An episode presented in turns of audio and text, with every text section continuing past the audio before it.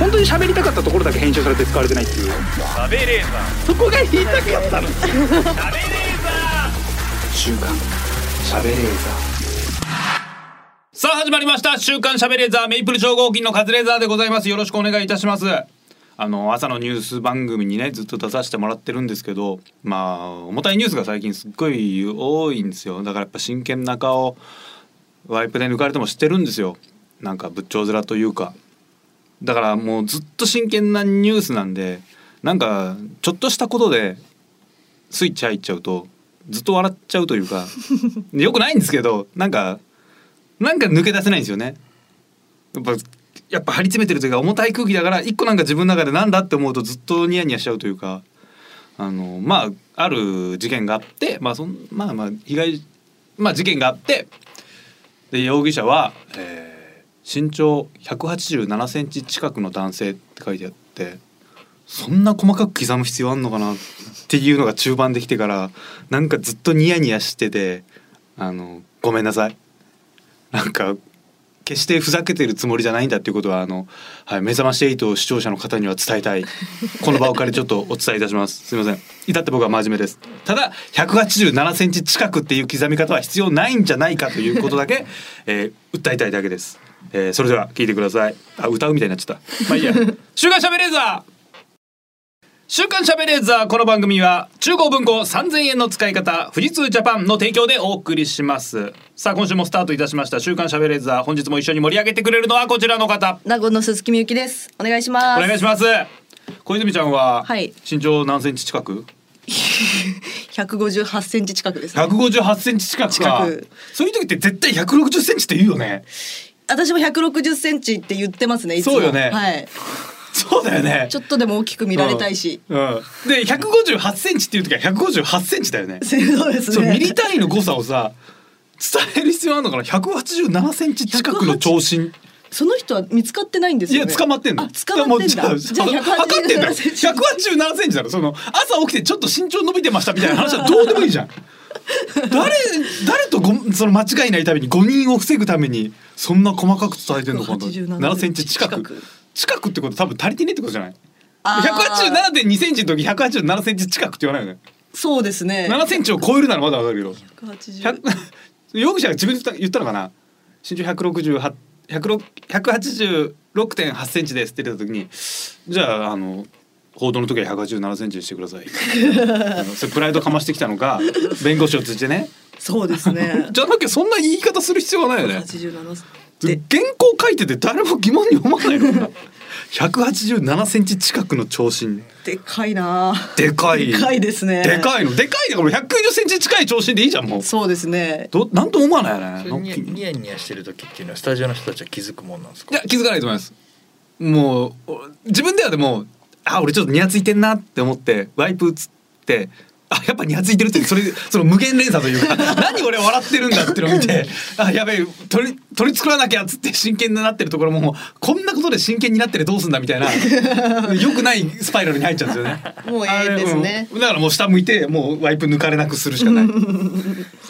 下向いてるのは決して眠いわけじゃなくてあの自分と戦ってるんだってこと。が 皆さんね分かってほしいんですよ。カメラさんも気づいてほしいですね。あ、こいつ笑っちゃってるからもう抜かないようにしよう。なんかねこっちからのスイッチングするわけじゃんあれって誰かがさ、はいね。上の方でね。この人映してくれって。こっちからもさ映さないでくれボタン欲しいんだよああ、ね。いいですね。ばねテーブルの下についてて今ごめんダメだっていう時、うん。確かに。そしたらでも重たいニュースの時全員押すからさ。そしたらもうルーレット。ルーレット。確かになったらねでここは得意だから抜いてくださいみたいな、うんうんうん。その俳優さん番宣の俳優さんなんかそうじゃんもう、笑ってるところだけ抜いてほしいわけだから、ね。ここなら私笑えますってところで抜いてくれればさ。全員押すでしょうね。でもみんな笑う。とりあえず。明るいニュースあの犬の馬なんかほほわほわしたニュースの時は ワイプの取り合い始まる。それ見たいね。あ今取り合ってんだっていうのを別で見たいよね。連めっちゃ連打してるやつがいたら。面白いけどね。あの苦手なものがすごいあるんですよ僕。はい。外出んの俺嫌いダメだったのよ嫌いだったの、はい。外出日差しが苦手だったんだけどなんか35ぐらいからやっと外苦手じゃなくなったのよ。外苦手。外苦手だった。もう本当に。あ。の前一一緒に住んでる後輩がもう窓すげえ開けたがるやつで俺外から風が入ってくるのすげえ嫌なんですよ。へえ。埃が生入るわけじゃないですか外から風が来るっていうのは何がしかの、うんまあそうですもうそれが信じらんなくて。気持ちいいですけどね。いやい気持ちいい。やいやいやいや外から来るものなんか基本汚いんですよ。家の中の方が綺麗に決まってるじゃないですかそんなの。でもあのまあ食べ物とかむっちゃ苦手なもの多いし、えまあうん。人付き合いとかも苦手なんですけど年下からのタメ口は今全然平気なのよ。はいはいはい。なんとも思わなんかそれこそ学生時代何年生っていう区切りがあった時はなんかああれって思ってたけどこういうもう大人になったからか別にキャリアとか関係ないじゃないですか。だからうん。全然なんか若い子にタメ口聞かれてもなんならちょっと嬉しいというか距離詰めてきてくれて嬉しいなぐらいなんですけど逆に初対面の年上の人にタメタメ口聞かれるとむっちゃ腹立つのよね。俺は本当に最近うわこいつ平気でタメ口使う大人なんだこの年になってっていうのがもうもう耐えられないというか。店員さんとかって店員さん。うん店員さん確かに。店員で店員で。これからお前お金もらおうとしてるんじゃないの？払わないかもしれないよとは思うんですよねあれ。でも飲み屋とかならまだ許せちゃいますけどねお母さんみたいな人が。あーいや俺やだな。俺お母さん面する人はすげえ嫌なの。私はあなたたちのお母さんお母さんだと思っていいからねずらしてくる人。いやいやいやいやいや。血は繋がってませんし育ててももらってませんしっていうのすげえ感じるんですよ。韓国あラーメン屋さんのあ腕組んでる系の？絶対行かないですよ。腕組んでるってもうどういうつもりだよと思いますよ。態度悪いですよね。態度悪い。であのなんか頭もタオルぐらい真っ暗いでしょ、はい。なんだよタオルって。三角巾かぶれば。三角巾。汗が入るでしょうよ話ずれていってますけど。いや本当意味わかんないでしょ。なだってあのさ下はなんかさ一応ねエプロンつけてるじゃん。腰から下のエプロンも意味わかんないんだけどあれも。まあね。エプロンつけて。なんで帽子は用意できねえの？ちゃんと用意できるでしょ？何？あのちゃんと縛りやすいサイズのある程度の長さのあるタオルを用意したわけじゃあのんじゃあ帽子にしろよって思うじゃん。縛りやすいなと思ってそいつは買ってるわけですからそうちょっと長めのね。細いあのきつく巻いてもあの団子が大きくならない薄手のタオルを巻くわけじゃん。いやじゃあ帽子かぶれよって思うんですよ。そのくせにタメ口で。腹立つみゆきさん居酒屋での、はい。居酒屋でのタメ口ははい。OK っていうのはどういう、そうお母さんタイプ。それこそ若い店員にタメ口はムカつきますけど、ああそうか。お母さんタイプの人は別に全然タメ口で嬉しいです、ええテレビで見てるよ頑張ってるねあなた！みたいなことよ。あありがとうございます。はい。声もガラガラの。ガラガラのはい。えー、なんか俺この人このやり口で常連を増やしてるんだって思ったらもう全部嫌だ。俺すっごい行きたくなくなるのよ。この前渋谷で初めて行く店で飲んでて、うん。三私ウーロンハイ大好きなんで、うん。三四杯ウーロンハイ飲んで、うん。でおかわりしようって思って「すいません」って言う呼んだら「あいつものですね」って言われたけどいつもの今日初めてなのに。やだ。お前のいつもっどれぐらいの尺を言ってるんだ 取り込もうとしてるなと思ってその時は。そいつ何？一日三回やったらああ久うまた会ったねまた会ったねってなっちゃう。久々久しぶりになるの？気持あれはちょっと気持ち悪かったですね。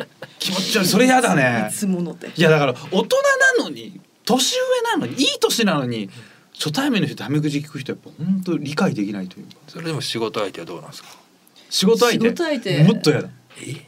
スタッフさんとか初めましてのスタッフさん。初めましてのスタッフさん。いやこれから何か作ろうとしてんのにさ何？どういう？なまず上から来るってどういうつもり？なんかまにまず同じ視点になって頑張りましょうじゃないですか。うーん。もう本当やだ。嫌い。そういうやつ大 絶対企画も面白くねえし。でもだってテリー伊藤さんとか最初タメ口じゃなくてさんちゃんとえ「初めまして」って言うもん。へえそうです。言ってくれてその後喋ってて「でもカズレーザーさ」って呼んでくれてあ距離縮まったんだっていう嬉しさを伝えてくるのもやっぱ。いきなり「カズレーザーさ」とは来ないもんえー、芸人先輩の芸人で初めましての人がタメ口はいいんですか？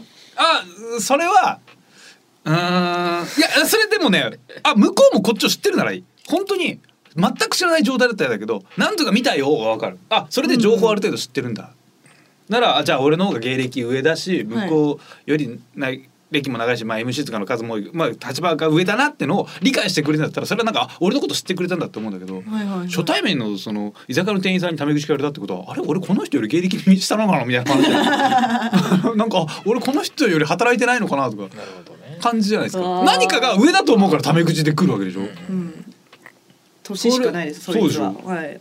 年はもういいだろうよ。だ寝てりゃ誰だって年取んだから そんなやつにタメ口やるのもう絶対だからタメ口で一発目来たお店行かないもん俺二度と。へえでもそれ好きなやついるじゃない？ごめん好き好きなやつそれ好きな人嫌な言い方しちゃったけど、そういうお店好きな小泉さんみたいな人いるから、はい。行こうって言われてもなんかそれを言い出すのもなんか大人げないというか 俺タメ口 NG なんですよっていうのなんかすごい恥ずかしいじゃない一番恥ずかしい理由じゃないですかそれ。タメ口 NG って何ですか？ってなるから。いわゆる伝えるのむずいんだよな。フワちゃんとかああはいはいはねもう有名ですけどタメ口ってね。いはいはい。ですけどそれは最初何もなかった何もなかったっていうことですか？フワちゃんとほとんど絡んだことないからわかんないんだけど。あそうなんですか。そうないのよ。でもローラさんとか。ローラ。ローラもないローラさん。なローラさんって言っちゃうしね。なんかでもあ森泉さんとかタメ口だけどそれをタメ口って知ってるからなんとも思わないの。かな別に気にしないかな。森泉さんだったらなんかいいな。さその人のこと知ってるからかこっちが。うん。こっちが知ってれば別にいいか。うん。うんフワちゃん。でもフワちゃんだったりローラさんの、まあいわばまだ一発目？うん。まだ世に出てこなかった時一発目がカズレーザーだった場合は、うん。しまあ、知らない状態じゃないですか。あいなんかもうフワちゃん初めましてげ全人間が初めまして、はいはい。世間が初めましての時俺一発目ってこと、はい。い、や俺急にタメ口聞かれたらあの柔道の払い腰とか多分投げると思うシャーンブチギレじゃないですか。ういっつって。いやその絡み方が面白いと俺は思ってんだよ。おいタメ口来いっていうことやるとやっちゃって多分すげえ叩かれたと思う。なんかあこれがこの子の良さなんじゃなくて急にあカマス系のボケなのかなと思ってういってやっちゃって何やってんだって多分今でも大炎上してると思う。俺だから本当に関係ないからなんかあの、平気であの 腹パンとかしちゃうと思う、ういっつって。それでなんか全然うまくはまらなかったと思う。フワちゃんとなんか直接絡んだことがほとんどないからなんかいまだにどういうふうになんかこうかわかんないんだよね。いまだに。いまだにええ私フワちゃんと何回かありますよもちろん。下ですか？下です下です。絡み口方としてタメ口ですタメ口ですねお盆さんにジジイって呼んでたから。超面白いじゃん。すげえ面白いじゃん。ジジイ写真撮ろうよっつって写真撮って。すごいですねそう思うと。マネージャーもジジイなのかっつって。そう。そうマネージャーはね。お盆さん。一回り若いじじいだから、ね、あそこはね。ああ面白いな。おもろかったずですね。ずっと敬語は敬語でなんかちょっと距離縮まらないって感じしませんか？でも。いや俺全然。あだ一緒だとあのバカリズムさんとかずっと敬語なんですけど別に敬語の人なんだって思うだけで。いや僕ーはどっちでもいいかな。いや怖いですね私は。ずっと。だカズさんも後輩に基本的に敬語じゃないですか、はい敬語です。多分こわそれが怖がられてるんだと思うんですよね。え私は怖がられてるんですか？カズさん怖がられてます。いやそんなことないですよもう。人のいい敬語だから。人のいい本当人望厚いでしょ。友達少ない。友達ゼロ。なんで敬語だと怖い？なん距離取られてるな。まあ仲良くしないでおこうって思われてんなっていう感じしちゃいますよ。そう心開いてない。どうか心開いてないって思われてるってことは多分心開いてないんでしょうね、ですそうでしょうね、うんどうで別に心を開こうが開かまいがっていうのは俺どっちかっていうとあるんですそれも。はあ。なんかなんだろう別にそこよくねえかなっていうのも。うんうんうんなんだろうな。やっぱでもそっかタメ口なのかでもタメ口使うの失礼無礼じゃないですか。そんなカメラの前とかえででももしかしたら今このみゆきさんと同じような状況で、カズレーザーのことを思ってる人が大勢いるかもしれないわけですから、うんそうですよ。ちょっとタメ口習慣というかえー、あタメ口結生活グイグイいく感じで？やってみたらね変わるああそれで変わりますかね、でもその習慣終わったら敬語に戻るんですよ、ね、戻る大丈夫？でもその急にタメ口になってたらその大丈夫なのかな？今まで。ななんであれなんかきっかけあったかみたいな何今度だって福沢明さんに会った時に「おう福沢」って言っても「おいえなんだ？どうした?」みたいになんない？人は選びましょうよ。アキラさんみたいな「アキラさんどうなの最近」みたいな「ジャストでミート行ってる?」みたいな「おいやべえな」ってなるでしょ？で1週間経ったら「お疲れ様です」「このありました」わかんないでしょ。何の企画でもなく 何の客もない。個怖い怖い。人的に。誰に言ったらいいのよ。その基準もわかんない。誰のタメ口何こう芸人の後輩ってこと？芸歴後輩だったら下だったら、芸歴もわかんないじゃん。だってこれが難しいのが。今日あのニューヨークさん朝一緒だったんだけど、はい。ニューヨークさんだからニューヨークさんってまず言っちゃうしね。でも芸歴もよくわかんないし。後輩なのかな？後輩ですねニューヨークさんは多分。宮敷さんなんか年齢近いし大学も一緒だったからなんかわかんない。スタートしたタイミングでもニューヨークさんはそう私の今じゃあ2年上か。後輩でうん。敬語を使ってるの誰なんですか、後輩で敬語使ってるの誰だろう？えー、後輩がどこまでだ？誰だろう？いわゆる。安倍ちゃんはでも安倍ちゃんって呼んでるね。いや小泉ちゃんはでも敬語ちょっと使うよね俺。うわーたまーに。俺たまに使う。怖いですよね。で安倍ちゃん安倍ちゃんにもたまに敬語使っちゃうからね俺そう本当に。がっつりたまに。ですよ後輩で敬語使ってる人誰だろう？敬語使ってるんですか？なんかすみませんとか言ってきますす いませんいねやだそれはすいませんと思ったから。すいませんはごめんごめんんよりすいませんとかすいません感強いでしょちょっとちょっと嫌です。いや嫌ですね。あすいませんって言った。っても。誰後輩で敬語使う人いやちょっいやとあほあ誰かいほるかな？とんどじゃないですか、ね、ほとんどかな？そう考えたら。事務所以外は基本。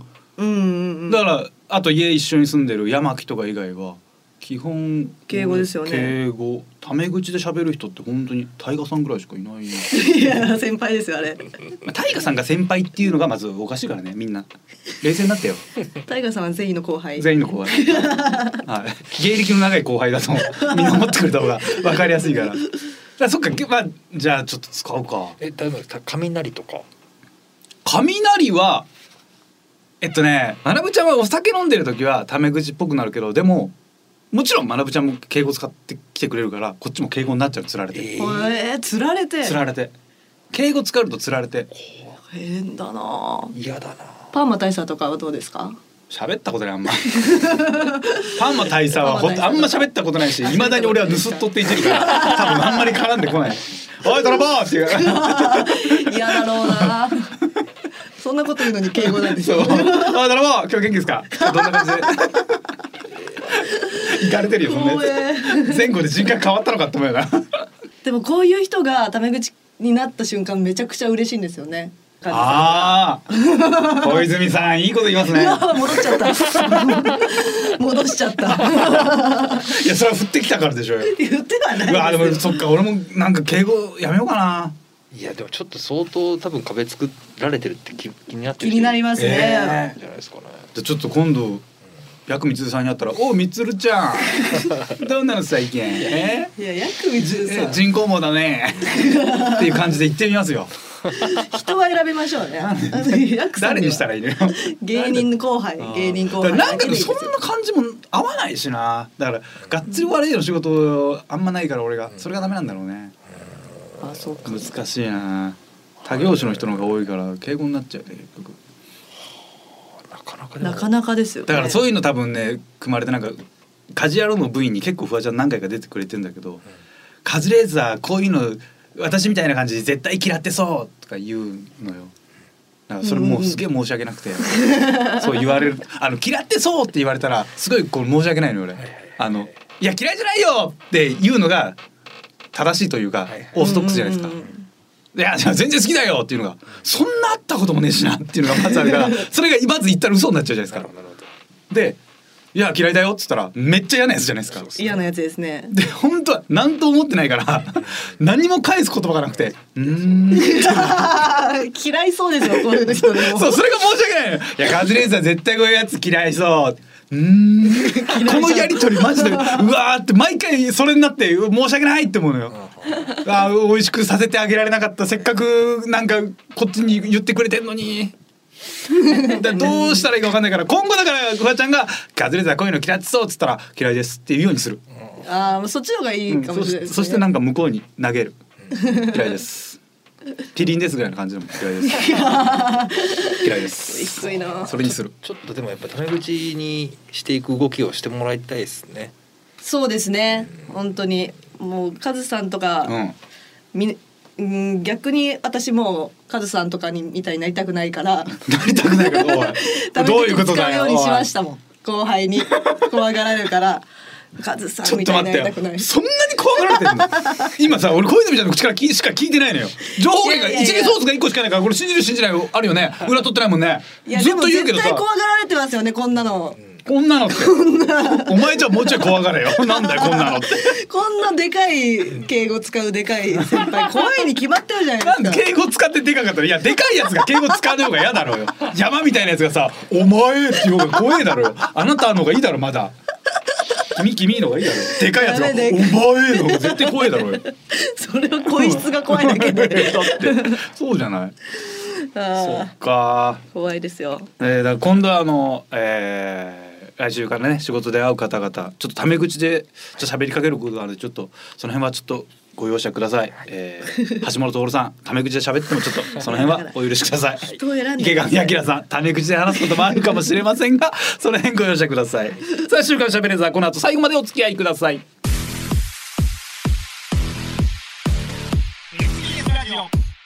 週刊。週刊。しゃ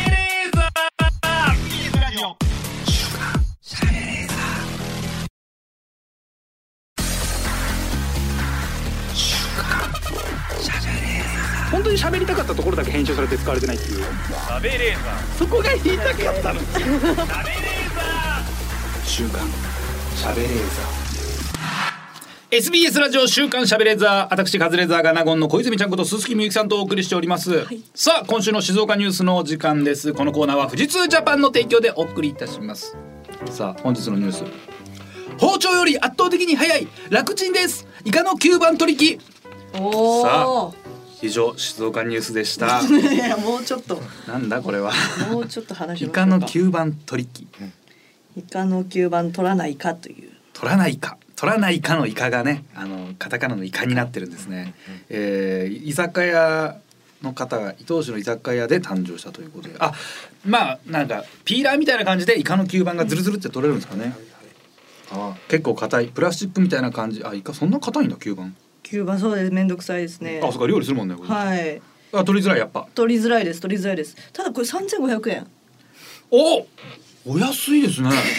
いやちょっと無理ですね。いや安いですよ。吸盤がないイカをこれからなんか品種改良で作ると考えたら3500円だったら安いでしょ。いや3500円は高いですね。いやいやいや高いよ。高い。高いんでそれは。それはわかるよ。でもだろ？まあまあ。まあ、これは量産されれば安くなるってことでしょ？そうですね。うーん。だってその吸盤ってと取った方がいいっていう考えってあるんですね。なんでなんですかね？くっついちゃうんですかね？食べ 食べちゃうと。どうなんだろう？硬いってことですか？食感が悪くなる。悪くなる。なんかそのイメージそう,、ね。コリコリの食感が好きだからイカのあの足の部分食うんじゃないのかっていう、うん。あでもそうかない方が好きかも。あータコとかはねあの本当は吸盤とあちゃんと切んなきゃいけないじゃない？汚いからあそこいっぱい菌いっぱいいるから。そうそうあそこ本当は。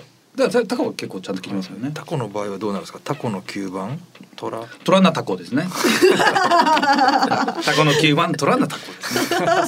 かかってもない、えいやいやじゃあそれじゃあじゃあこれタコの吸盤取らないかかっこタコですよね 別にタコの吸盤取らないかでも別にそれはそれでなんかね可愛らしいから。そもそも。うんああそうですね、えーうんタコ吸盤切除機にするから、うわー急 急に。に硬くなった、えー、2年かかって作ったうん。だまあなんかねあの海苔を味海苔をこうなんかねスライスしてすごく細かくするなんかちっちゃいスライサーみたいのをカジュアルで見たんですけど、はい。それも本当なんだろうなあの同じぐらいのサイズで言うとホチキスの芯がまとまってる箱あるじゃないですか、はいはいはい。あれぐらいのやつになんかね味のりをすって入れるとサラサラって細かくなるみたいな、刻みのりになるってこそうとですか？そうそうそう、んんん。それがでも何千円かした。高い高えってなハサミでできますからねあそうなのよ。ハサミでできるなってみんな言ってた。でも売れてるんだってそれが。めちゃくちゃ売れてるらしいよやっぱ。こういうの欲しがる人やっぱいいんだよやっぱ。でちょっと高い方がね買うのよ意外とまあお店とかは楽ですしょうね。そうね。居酒屋とかだと。えー、こちらを視聴者の方にプレゼントですか？ししないですあしない。はい。特にしないと。しません。特許も取得していると。さあイカの吸盤で困っている方ご購入を検討されてみてはいかがでしょうか？いかいかがかな？面白くない。ありがとうございました。お後がよろしいようで。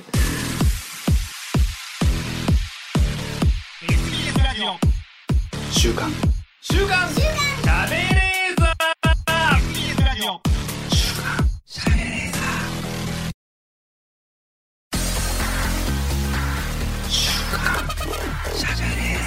当に喋りたかったところだけ編集されて使われてないっていう。しゃべれーザー。そこが言いたかったのしゃべれーザ週刊しゃべれー。さあここで本日はゲストの方がいらっしゃってくれております。ご紹介いたしましょう。小説家の原田ひかさんです。よろしくお願いします。よろしくお願いします。お願いしまおす。願いいたします。さあ原田先生のちょっとざっくりとしたちょっとご紹介させていただきます。さあ原田ひか先生小説家そして脚本家もやられていらっしゃる。2006年「リトルプリンセス2号」で第34回 NHK 創作ラジオドラマ大賞受賞。これはもう全若手がもう欲しがる賞レースの最高峰ですねそれはね。私ももうね全然取れないですよこれは。本当にね。ラジオドラマ。はい、小説の方では始まらないティータイムで第31回スバル文学賞受賞。これはもう M14 回取るぐらいの価値があります。すごいですさあそうですか。他の俺もうそれぐらいいやいや価値があります。さあ他のちょっと三人やシリーズランチ酒シリーズなど多数の人気作品がある作家さんでございますがまあこれは聞いといた方がいいでしょうなぜこの番組に来たのかですよね。えそんなとんでもないです。私の方もはい本当カズレーザーさんとみゆきさんにお会いできる人生と思ってなかったんで。びっくりしました本当に。どこにでもいますよ本。当にあのえ本当にあんまりはい。あのキャリアに傷がつきますよこういう いやいや本当にもういつも 結構私ラジオよく聞いてるんで。だとしたらより本当に選んだ方がいいですそうですよ。嬉し SBS で。いですす。はい。うん SBS ですか？ら SBS ねで。す。SBS の中でも本当良くない 良くない方のラジオです。これはいはいありがとうございだます。って多分先週ぐらいの内容なんかメタバースの世界に入ったら。やっぱチンコはでかくするよねみたいな話しかしてないんですよ。それで何三十分喋ってるようなラジオですよ。いいんですか？か。すごいお二人ともクレバーな方だな。クレバーな人はそんな話しないんですよ。す。するわけはないんですよ。さあ今回来ていただいたのは昨年文庫化された小説三千円の使い方こちらが読めばお金が貯まると話題で55万部を突破。55万部このね文芸冬の時代に55万部売れるんですか？いやいや本当あのもうあの元々は三年前に出した本なので、はい。2018年といはいそうですね、はい。なのがあの単行本なので、はい。ちょっとこんな自分自身もちょっとびっくりしたっていうかなんでこんななんだろうっていうのはちょっと思ってます。これやっぱり正直なところ55万部も売っちゃうと、はそのねこちら中高文庫さんから出てますけど、やっぱあの出版社の方の態度もコロッと変わるんですか？へこへこ。今までなんかもちろんねそのいっぱい作品ありますから先生扱いなんですけども55万部を急にバーンって売ると、はあやっぱりねみたいなそのね背広着た人がへこへこしてくるわけじゃないんですか？そういやでもいや意外とあの周りの人あんま気がついてないし意外となんか変わらないもんだなと思っていやますだとしたらちょっと周りが良くないです。へこへこさせましょうこんなもん。これはだって編集部とかがもうへこへこへこへこじゃなきゃ。55万。55万部今もうえげつないですよ。えそうですか？そうあそうですかねなんかなんか本人としてはなんかまあちょっとずつ積み上げているっていうこともあってあんまり実感がないんですよね本当に。な本当に毎年年末とかにその今年売れた本ランキングとかで、なかなか文芸は入ってこれないじゃないですか。今それこそ、あのタレントがインフルエンサーが書いた本とか、こっちだったらまあ厚切りジェイソンが書いた本とか、なんかそれ話題性分かりやすはい。有名人とかがはいやる本であってすごいですね。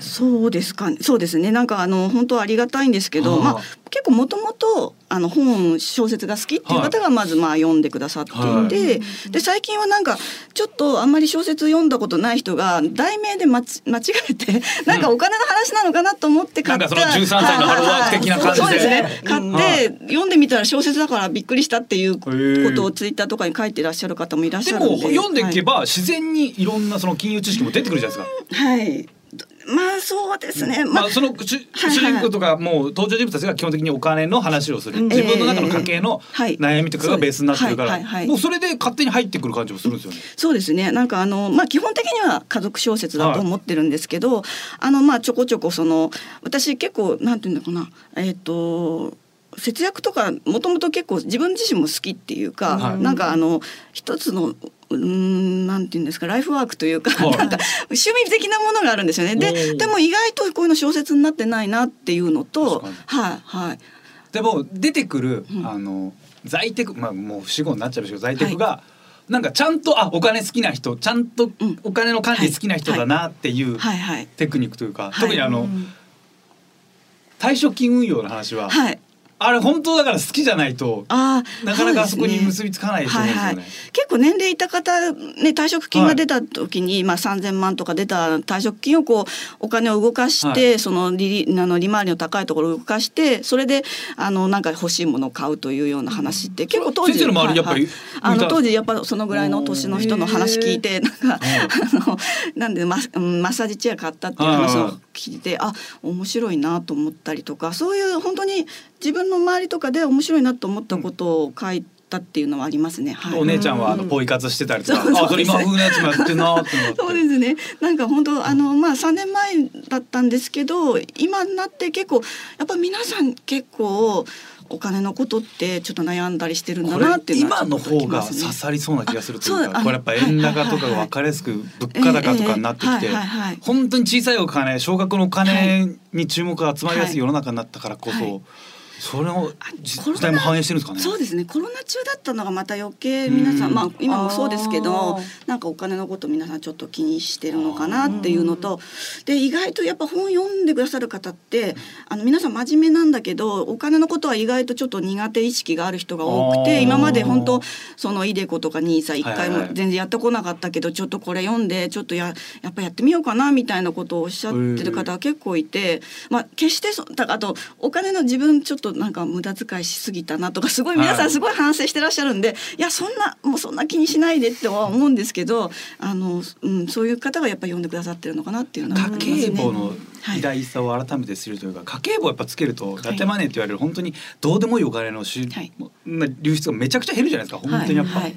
そうですね。あとあの日本で1904年だったかなに家計簿が出たんですけどそれはそれはなんか世界的にも珍しいことらしいし今もなんか家計簿っていうのちゃんとあるの日本だけっていう話もあるぐらいなんですよね。でだしその頃で1904年の状態であのその書いた方っていうのもなんかその家計簿を反射のために使うんじゃなくて将来どういうふうにこれから予定していくかっていうことの予想を立てるために使ったらどうかみたいな感じのことを当時もすでに言ってて。そこまで考えてたはいはいはい。うん。だから結構家計簿ってすごいせんでししかももう100年以上経っていて、もう全然古くならその考え方古くならないなっていうのはすごいあのあの驚きますよね。はいはい。これこういう時にやっぱ今回この番組にいらっしゃっていただくということで、はい。まあこういう僕も本読ませていただいてこういう時に読む時ってはい。やっぱ本当にちょっとでも嫌がらせしてやりたいから順番めちゃくちゃにして読むとかやるんですけど俺 今回でもちゃんとまっすぐ読んでマジでまっすぐ読んでよかったなって思いましたね。これまあネタバレになって申し訳ないんですけど、はい。これ急に読んで最後550万円って額出てきて、それが第1話だったら550万稼ぐ方法ってなんかいろんな幅があるな。もしかしたらなんかこういう一発当てるとかの投資でもいけるし、なんか550万の感覚がちょっと軽く思っちゃったというか、はい。うん世の中でとんでもない例えばもう今のはい給付金詐欺とかとんでもない額動いてるじゃないですか。すねはい550万の実態がなんかあんまなかったんですけど、このストーリー通してて血肉になってる550万って聞いた時に、あってなって、はい。それで最後お父さんかっこいいなってめっちゃ思いましたね。ずっと黙っていた。はい、あ なんかマジで嫌なお父さんだったのに、ええ。最後の最後でなんか全部持ってかれたなと思って。ちょっとあ日本の父っていう感じですけど、そうですね。いいなって思いましたね。ええ。まあ奨学金の問題ってもうやっぱりすごく大きな問題でですねええ。皆さん借りてや例えばまあ550万の大きいですけど300万程度でもやっぱりそれを返し終わるのが例えば40歳まで返し終われない、うんそれまでちょっと結婚は我慢するみたいなことを書いてらっしゃる方がいて、はいあちょっとそれはき厳しいなって何かこううまくこう解決できないかなっていうのはいつも考えてますね。はいこの低金利の時代に奨学金のやっぱり利率はすごいですもんね。うん奨学とんでもがかかっちゃうんでね。はい。でももうどうなってくんですかね今後そうなっていくとマジで進学とかを控えるようになるのかそれともなんか別の方法でうんもっと無償の割合を増やしていくのはいはいか。はいはい。なんか実はあの。つ あの本当はこうあれなんですけど次に書く本でまさにはい。今の奨学金のことをはい。どういうふうにやっていこうっていうことを考えていて例えばこれいいいいのかな？い一旦ですけど一旦もう一回放送大学とかに入るんですよ。そうすると大学入ってる間っていうのは奨学金のはい。返済がいらなくなるので、うん。そこで一旦まあいわゆる出血を止めて、それであの。えー返さなきゃいけないっていうものをちょっとまあ投資なりなんなりしてちょっと増やして、それなるほどで一旦出血を止めることでその後返すみたいなことを考えたりとか、まあそういうことはちょっと考えたいなっていうのはありますね。何か方法ないかなっていつも思ってるんですけど。これだけ学生がももう出生率減ってきて、はい。学生が減ってきてるのに、うんうん。まだでも変な話はい。ななぜそのだどういう目的でその大学に進学したのっていう学生もいっぱいいるじゃないですか。うんうんうんそこも含めてなんか全部学生がもう改めなきゃいけない部分もあると思うしでも奨学金のあり方もちょっと変えなきゃいけないとは思うんですよね。いや、やこんな真面目なラジオでしたっけ？いいのかな。真面目ですちょっとねねすごいな重い話になってきちゃいましたね。質問いいですかはい。すいませんはい。ベストセラーで55万部っていうのって、はい印税とかっていやもう7兆ぐらい入ってくるんですよね。7兆いや7日経は入ってきましたね。日経日経日経やったらもう日本の借金解消してですね。日経日経を日本の銀行に預けたら利率どれぐらいになるんですか。0.001%でもうめちゃくちゃ毎年国債変えてますね。いやなんかあの全然あれなんですけど伊集院さんがラジオとかで大きな数を入れる時いつも日経っていやそうです。日日経経日経がですね。ラジ言うんでついつい言っちゃうんですけど。ザコシショウの2兆と一緒ですね。ですね。でもなんかいいまあうんあとやっぱ税金。ああ税金は税金はねこればっかりはね。まあ皆さんもあれだと思うんですけどやっぱ税金のことでもうずっと貯めてます。税金払えるようにっていう。いやそうなんですよね。はいはい。税金になっちゃうんですよね。はい。でも本当にもう全く食えなかった時代が長いんで、はいはい。税金払うのそんな苦じゃないというか。ちょっと嬉しいんです。はい、もうこんなに俺から取るんですか？みたいな。あれ嬉しいですよね。嬉しい。ね私もずっと払えない時期がずっと長かったんでなんか初めて払った時ちょっと大人になった感じのあうれちょっとありましたしはい。今もまあちょっと文句言いつつもやっぱり特にあのコロナの間自分何にもできないからずっと家であの小説書きながらまあできることやってまあできるだけ税金をいっぱい納めれるように頑張ろうってずっと思ってたんでちょっと嬉しいです まだ全然嬉しいからもう参ったなってちょっとにやけながら言いたくなる。でこれがなんか何年もついたらマジで腹立つと思うんですよ。あとはなんか本当にマジでなんか年間何何億何十億100 3桁億とかの収入があったら、多分マジで半分持ってくんかいとか、ね、どうやっても節税しても2割を持ってかれんかいとかなったら、まあ怒るかもしれないですけどまだまだ全然いいですね。嬉しいな。全然。嫌ですよ。え？全然嫌。そんなこと言うと本当にそういう国からの仕事減るよ。もしかしたら来るかもしれないんだから。いやいやそれはまあ払ってますけどなんで頑張ったのに取られるんだろうって。でそれまでだってね、はい。食えなかった時に公共のサービスで我々は暮らしてき分かってたんだから。ます分かってますけどいや。いいですいいです。全然。まっすぐだ意外とこう若い時売れてらっしゃるからあれなんじゃないですか。もうでももういきなりもう払わなきゃいけないみたいな。25歳ぐらいから払ってるのかな、それはすごいちゃんと優秀じゃないですか。早いよ早いですね。早いですだから嫌なのか。そうです。ね 若いから、若いから嫌なんですうん、ね、35でやっと払えるようになったから 私も40過ぎてからやっと払えるの。確定申告ってめんどくさいっすね。なんかもうニヤニヤしながらだよそれは全然ですよ。さあそんな中でですけど、はい。いろいろあるんですけどはあ。本日は3000円の使い方というタイトルにちなみまして何度か企画があるそうです。はい。SBS 社員セレクト。静岡土産3000円で買うならこれバトル。これバトル。えーっとまあやめますか？やりましょう。せっかく。何ですかこれは？3000円で買うんだバトル、えー我々がこの番組やってるんですけど実際静岡でこちらねメインで放送してるんですけど、い。静岡のものに触れたりすることってなかなかないんですね。ないですないです。なので静岡に来てそこから東京に戻る時にどんな土産を買えばいいのかなと知っといたら便利、うん。文章が全く分かんなかった。なんだろう どんな？怪文書読まされる静岡に来て 東京に帰ってくる時にどんな土産を買えばいいかと。それをプレゼンしてくれるということなんですね、はい。お土産か。もう揃いましたよ。買わないですよね。買わないですね。お土産は買わないですね。か買わないしもらうのもそんな好きじゃないまあ人にはあ北海道行った時に、北海道の東京まあ布川さんとかにはいはい。買ってったりはしますね。ああ、北海道好きだから。うん。地元好きな人はね。地元好きな人には買ってたりしますけど。例えばですけど、まあ、京都旅行行きました、はい。で帰ってきて京都でこれいいんですよっていうのをなんか選ぶの。うんうんうん。そのあえて例えばベタな八つ橋じゃないとかを選ぶのがすごい恥ずかしいというか なんかそれでそれをあこいつ八つ橋以外のやつ選んできたんだって思われるのがもすっごい恥ずかしいし なんかでそれで八つ橋より美味しくないって思われた時めっちゃ嫌なんですよ。結局八つ橋でいいんですよ。そうなんですよ八つ橋みんな好きだから。そう。ベタを定番をすかすんだったらそんよっぽどいいんだろうなって思うというか大量にめっちゃ多い大量に持ってきましたね。えっと同じのがいっぱいある理由がよくわからないな何が始まったの今？コップ来たぜおい。酒が？なんだ？はい。ははい、えっと今回ですねえっと、はい。まあ時間も時間なので手短にはい。あはい、はい。今回ですねえっと寺田プロデューサーと、うん。あの、げえー元プロデューサーの増田、はい。えーさんが選んでいただいたということで、ああ。はあこれがもう静岡のはい、お土産。3000円。今回のねタイトルにちなみまして、うんうんはい。3000円の静岡土産というまずはえっと、はい。寺田さんの方からなんですけど、はい。はい。えっとカツオのへそ。カツオのへそ。は？どれだ？カツオのへそ。気持ち悪い名前。奥の下。ここでこれ？ああったあった。うわ。うわうわ。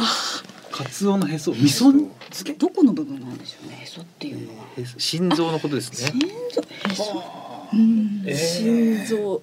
いやはい続いてはいー。味噌に。あーなるほどさらにわさビーズわさビーズ？ああ。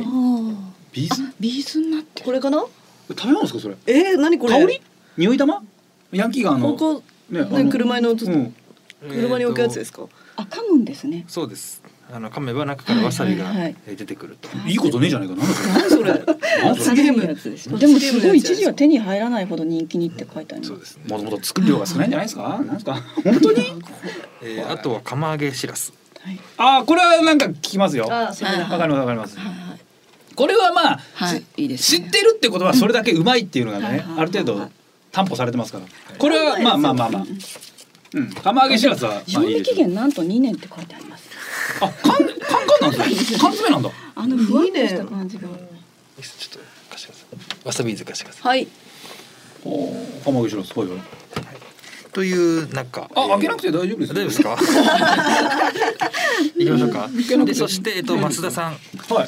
が、えーこれが今寺田さんのセットね。はい、あとまあいろいろこう、はいはい。ねうなぎコーラとか、えー。うなぎコーラ。うなぎコーラって何？うなぎコーラはあのそちらの方。ですね一回飲んでみますか？タレの味タレの味のコータレラの味。いやだってこれ開封したら飲みきらなきゃいけないでしょ？そうですよね。いいかじゃあ。うんじゃあじゃあじゃあ小泉ちゃんのあななじゃあ飲んでいいよ小泉ちゃんいやー酒に合うかもよいやいいかでももしれない。コーラ割りしないもんねあんまそうですね。手危ないもんね大丈夫？手危ないやっとやっと治ってきたのやっと治ってきました。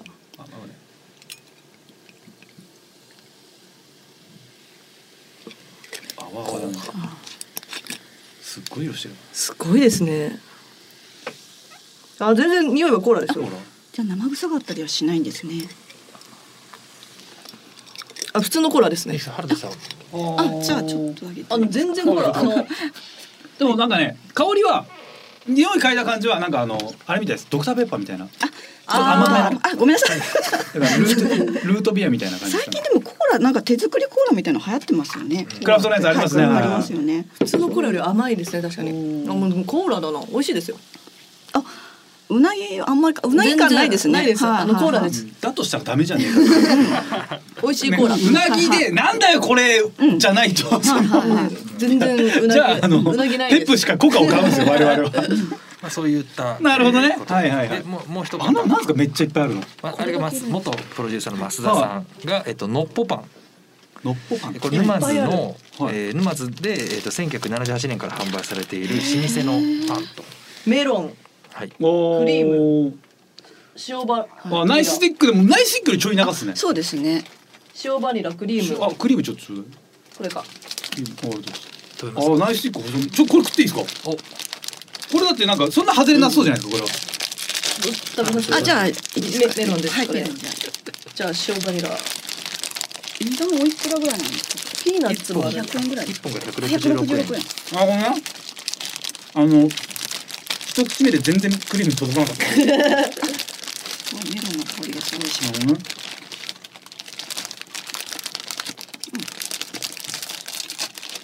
はいはいはいはい。いや本当に知ってる味。うん何回も何回も別で食ったことがある。知ってる味っていうのは褒め言葉なのかどうかっていうところではあるんですけど。いや知ってる。安心感がある。安心感ある。ね、はいうん。嫌いな人いないっていうか。似てる似てる何回も食べたことあります？あるよね。はいあります。似てる味だ。いいですね。似てる味。似てる味は良くないけどな超えてほしいですけどね。あうまっ。美味しいで美味しい美味しいです。美味しい。美味しいです。これ消費期限どっちが3000円の使い方してよかったですか？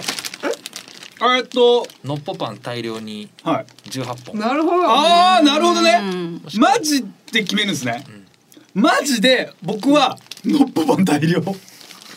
が ぜそうですね私もだな。配るっていう。配る。これだって渡されて「なんすかこれ」っつってもみんな笑顔になると思うわわさビーズを急に渡されて「んなんすかこれ」ってなる気が。先生どうですか？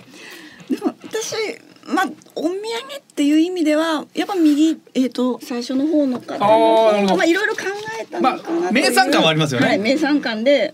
はいはい。あの嬉しいかなっていう。お土産ってかけたらそうですね。お土産でうんのっぽパン持ってきたら喧嘩売ってんのかと思います あとまあちょっともね文句言いながらこうあげてこう食べる楽しさがあるかなという。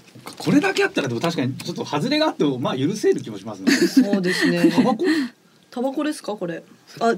茶箱っていう。茶箱？はい。ペットボトル。スティック茶っていう。スティあお茶か。ああ静岡だから。えお茶なの？お茶ですよほらああパッケー。ジだけタバコみたいな感じなんだ、はい。うん。難しいな。難しいですうん。ね茶箱。はい。ややこしいな、まあそういうようなことでございましポた、パン美味しい。はい、ちなみに原田さんは3000円の使い方っていうとどういうような使い方をされるんでしょうか？そのお土産とか関係なく。私はそうですねあのいろいろあれしたんですけど本とかはやっぱりあのもちろん買うんですけど、うん。まあ作家なんでそれはもう多分ちょっと普通に仕事になっちゃうんですよね。だから、うんうんうん。本はまあ当然買うとして私割といいなと思ったのが最近ではあのゲラっていうラジオアプリがあるんですけど、はい。はい。ゲラトさんとかだとあのえっ、とスなんでスポンサーになれるんですよね。個人スポンサーはいはいはい。で毎回頭で読んでくれるんですよねはい。そうなんですよ。それで最初それ聞いた時なんか10万円ぐらいすんのかなと思って、えー どどんななんだろうと思ったらよく見たら3000円で。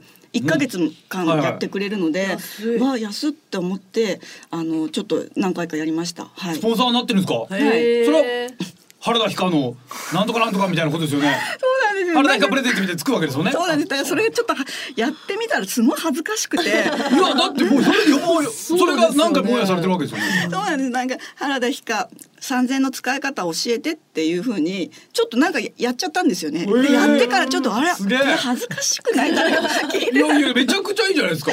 そうなんですよ。ゲラ聞いてるやつはね多分あんま文字読めないんで。小説もしかした買ってくれないかもしれないですけど。ゲラ聞いてるやつはあんまり文字読めないんです難しい画数が多い感じ苦手なんで。誰のどなたのあそれ それがあのえっ、とえっ、とあのちょっとあれなんですけどあの錦鯉さん。ちょっとあれっていうのはね あれなんですけど。言いづらいんですかあれっていうのは。まあ一つなんか錦鯉さんと割と年近いのでああ。なんかそれがちょっと恥ずかしいっていう。なんか年近いから。恥ずかしい。恥ずかしいこと。恥ずかしいことではないですよ。錦鯉さんをスポンサーとすることは決して恥ずかしいことじゃないですよ。恥ずかしい人たちじゃないですいねや失礼しました。錦鯉さんとのつながりは恥ずかしいことじゃないので。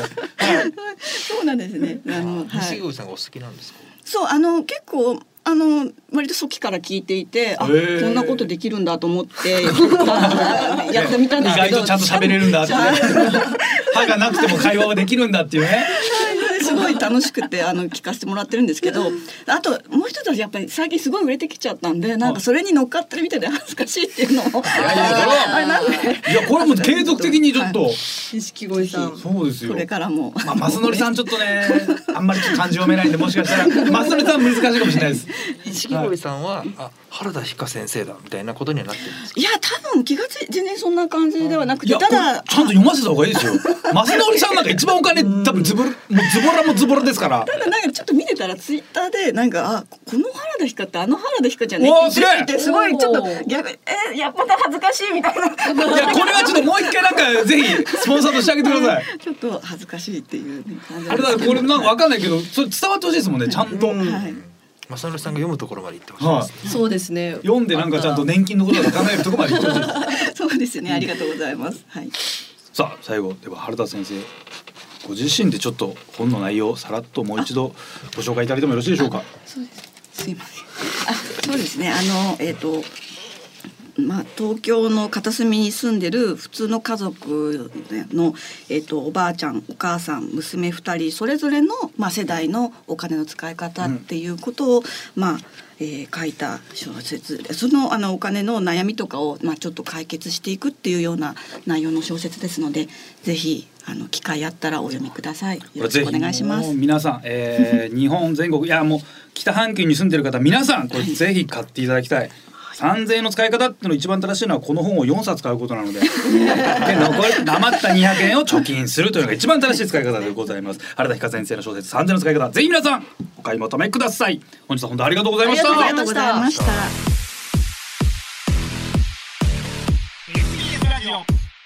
週刊。週刊